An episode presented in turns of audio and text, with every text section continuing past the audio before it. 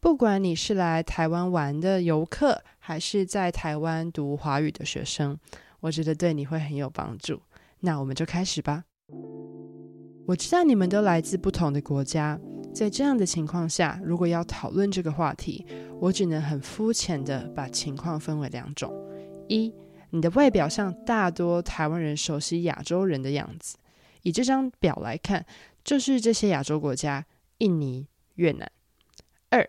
你的外表不像亚洲人，你是哪一种呢？一，先说第一种，你的外表像台湾人想象的亚洲人。有一些美国人，他们是亚裔，外表像亚洲人，但是他们不是台湾人，也可能不会说中文。他们可能遇到的情况是，台湾人看到他们的脸，会跟他们说中文。我觉得这件事情对于正在学习中文的外国学生是有帮助的。但是我可以理解你只是个初学者，然后台湾人用很日常的方式说话，你可能会有挫折。但对于你的好处是，如果你是中文学习者，你可能会因为被期望说中文而有把中文学好的目标。第二个情况是，你的外表不像在台湾常见亚洲人的外表，所谓台湾人想象的亚洲人外表。我们可以看到，在台湾外国人的人口数，越南和印尼人在台湾是很常见的。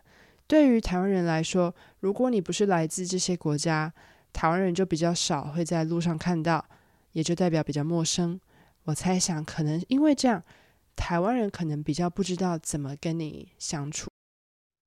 这类型的外国人通常会遇到一个问题是，他们想说中文，但是台湾人总是用英文回应。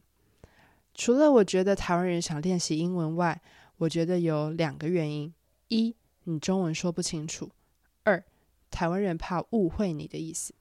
我举个例子吧，我跟外国朋友去点饮料时，我觉得我朋友的中文说得很清楚，但是店员会看着我，然后跟我确认一次朋友点了什么。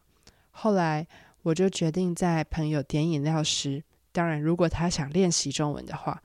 我会站在比较远的地方，让他自己面对店员。我觉得店员是听得懂他在说什么的，只是店员希望再确认一次。我猜台湾的店员在工作的时候很怕被客诉吧。台湾人在找餐厅时，除了用 IG 之外，也很常看 Google 地图的评价。如果听错客人说的话，导致客人对这家店的印象不好，会让这家店得到负评。所以店员们可能想要谨慎一点，当然这是我自己的看法，这是我个人的建议。如果你来台湾，你刚好也在学中文，你最常使用中文的时候，可能就是买东西的时候。我建议你尽量展现出自信。我知道在台湾点饮料有点复杂，但是如果你想练习用中文点饮料，至少饮料的名字、糖度、冰量。都知道要怎么表达。如果不是很有自信，店员可能也会怀疑自己的耳朵。如果你成功为自己点饮料一次，就会给你很大的自信。我觉得一个外国人如果能在台湾帮自己点一杯喜欢的饮料，然后选择自己想要的糖度还有冰量，是一件令人佩服的事。毕竟饮料也是台湾文化的一部分。我正在做一个如何在台湾点饮料的影片课。饮料文化是台湾日常很大的部分。我希望能够帮助你把常见的饮料名字、汉字，还有糖度、冰量的说法记下来，让你不再害怕在台湾点饮料。如果你有兴趣，请写 email 给我，告诉我你在点饮料时遇到什么困难。第二个情况是，我觉得台湾人看到外国人愿意学习中文，或是融入我们的文化，台湾人很喜欢鼓励跟称赞外国人。从我身为台湾人的角度看，很多时候这是发自内心的称赞，但也可能只是客套话，也就是让双方感觉好的话。在台湾人的文化里，最经典的客套话就是早餐店的老板叫你帅哥美女。但是客套话不代表是说谎，客套话的重点不是别人称赞了你什么。我觉得当你听到客套话时，你要听到为什么人家要说出这样的话。很多时候说客套话，只是想要表达欢迎跟善意。我觉得当台湾人因为外国人说你好，而称赞外国人中文很好，或是看到外国人拿筷子就表示赞赏，我觉得纯粹只是表达善意的一种。大家都喜欢被关注，我觉得台湾人也是。这件事情我觉得跟台湾的历史有关，之后我们有空再谈吧。但是台湾人其实没有想到这种称赞其实会让外国人不开心，特别是对于中文比较好的外国人，或是在台湾待比较久的外国人。我觉得如果台湾人可以思考看看，如果台湾人去到欧洲或美国，然后别人会对于台湾人用刀叉用餐感到惊讶。这样想起来，的确不是一个很好的感觉。其实这会让人感觉自己的能力被漠视，而这也是微歧视的一种。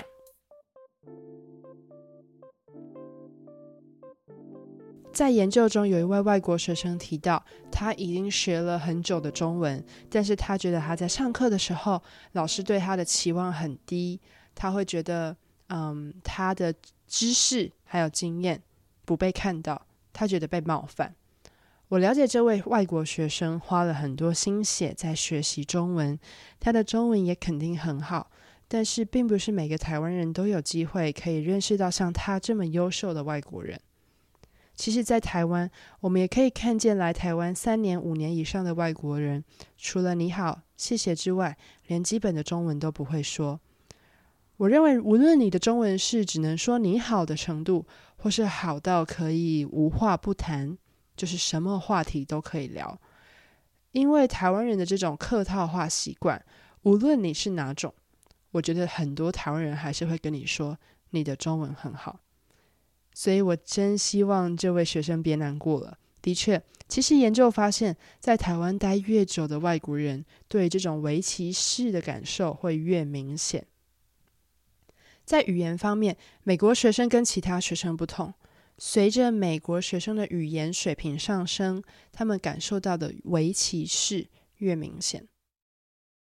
如果台湾想要成为一个英语友善的环境，除了语言流利之外，最重要的应该是沟通文化。我一直认为文化课不是教你写书法，当然我觉得这些课很好玩，但对于一位外国人，一位外国学生自己在台湾生活，更重要的问题是，当外国人在教室学中文，试着跟台湾人沟通的时候，我们要如何互相理解对方为什么这样说话？那我们今天就到这边，希望今天的内容对你有帮助。如果你喜欢这集的内容，欢迎订阅。你可以在我的网站里看到这集的逐字稿。欢迎你用语音留言、寄 email 分享给我你的想法。那我们今天就到这边，拜拜。